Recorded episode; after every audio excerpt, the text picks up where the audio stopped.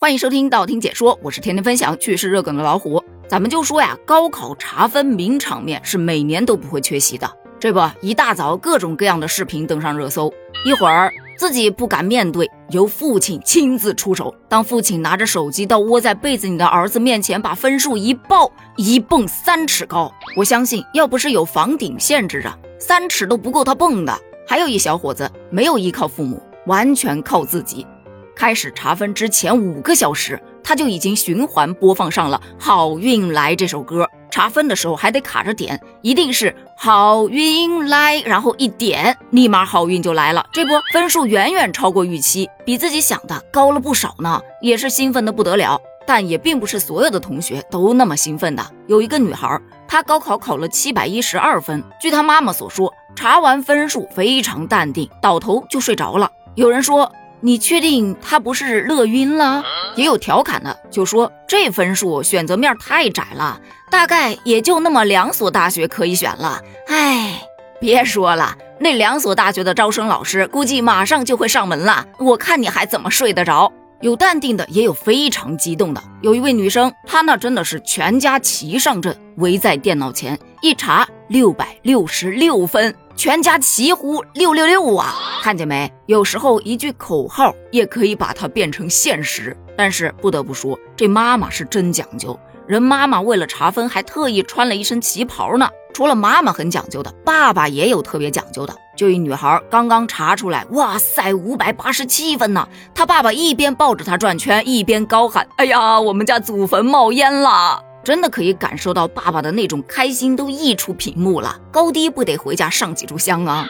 不过你知道吗？还有一些群体啊，他们是查不出分数的，原因无他，就是他的分考的实在是太高了，进入到全省前三十名或者全省前五十名，分数就会被屏蔽。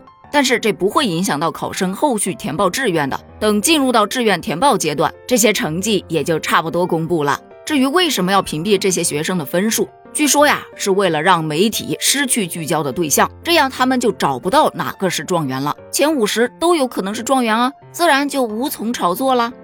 但不管怎么说，今天看这些查分的视频，把我看的是心潮澎湃呀。我自己当年高考都没有这种感觉，因为我当年考的不咋地，比自己预估的分数啊少了好多。我记得我那个时候查分也是小心翼翼，电脑屏幕我都是用一块布给它挡上，然后一点点的往下挪啊，先看啊语文多少分，数学多少分，前面两项我还是蛮满意的，但看到英语的时候，我心已经凉半截了，后面的文综就已经不抱什么希望了。不过真的那一段时间还是蛮消沉的，多亏了家人的支持，他们对我的分数没有一句指责，反过来还天天安慰我，考得不错啦，走出去玩会儿，出去逛逛啊。所以看到有网友在说，怎么全是高分的新闻呢？就没有两百多分的新闻能让我回忆一下当年吗？我突然就想笑，因为我有一个玩的特别好的朋友，他就是高考考了两百多分，而且这两百多分里面大部分都是英语得的分，其他科目跟交白卷也没什么差别了。他就拿着那个英语天天来怼我，你看看我这么点分，我英语都考得比你好，伤口上撒盐，那真的是特别疼。每天跟他出去玩，我都想掐死他。可能你会问，你干脆不跟他玩不就完了吗？那不行啊，因为高考完了之后他就出国了，以后都不知道还有没有见面的机会了。不扯他了，咱们扯一个比较现实的话题，因为有很多没考好的学生都会选择去复读一年。你就看今天在热搜上就有一个女孩复读涨了六十一分，坐在地上嚎啕大哭，说这一次查分数比第一次要紧张得多。其实她真的算幸运的。说到复读，并不意味着你第二年就一定会比去年考得好，这风险系数其实也蛮高的。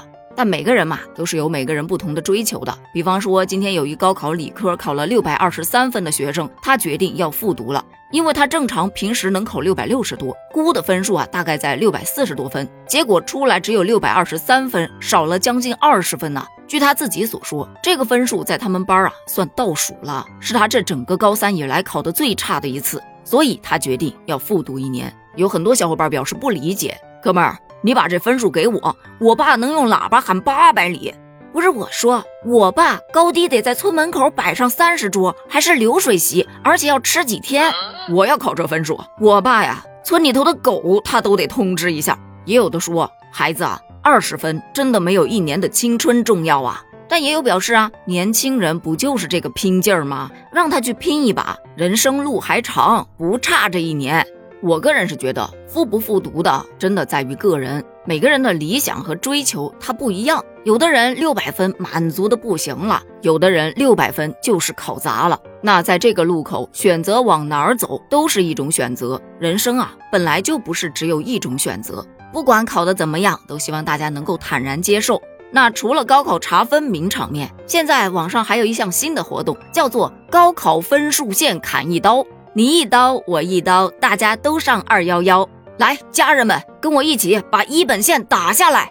这个砍一刀活动应该比某西西的更难砍吧？你觉得呢？你还记得当年高考查分时候你是什么心情吗？欢迎在评论区一起分享一下哦。咱们评论区见，拜拜。